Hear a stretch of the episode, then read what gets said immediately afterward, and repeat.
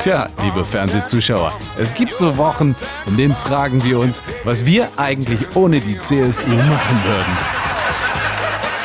Diese offensive Sinnlichkeit, die würde uns irgendwie fehlen. Und die lustigen Sprüche dazu natürlich auch. Wir haben das Leitbild von Ehe und Familie, das steht oben an.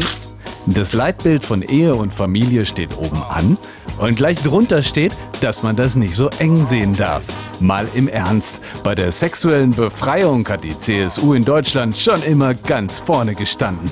Und wenn heute, sagen wir mal, so ein Vogel wie der Horst Seehofer zwei Frauen gleichzeitig bescheißt, dann sagt der Erwin Huber, wir dürfen nicht an der gesellschaftlichen Wirklichkeit vorbei Politik machen. Wir dürfen auch nicht den Menschen etwas vorschreiben. Auf gar keinen Fall dürfen wir das.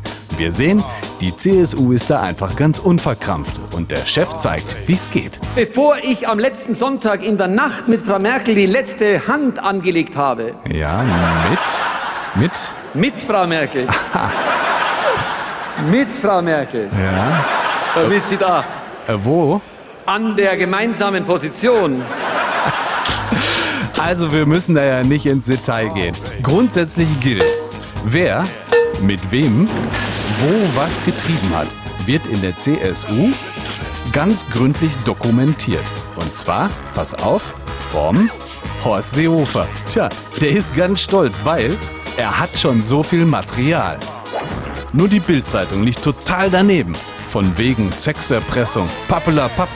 So eine kleine Enthüllung feiert die CSU ganz fröhlich als Aufklärung. Und nächste Woche, nächste Woche geht die CSU noch mehrere Schritte weiter. Also, bleiben Sie dran.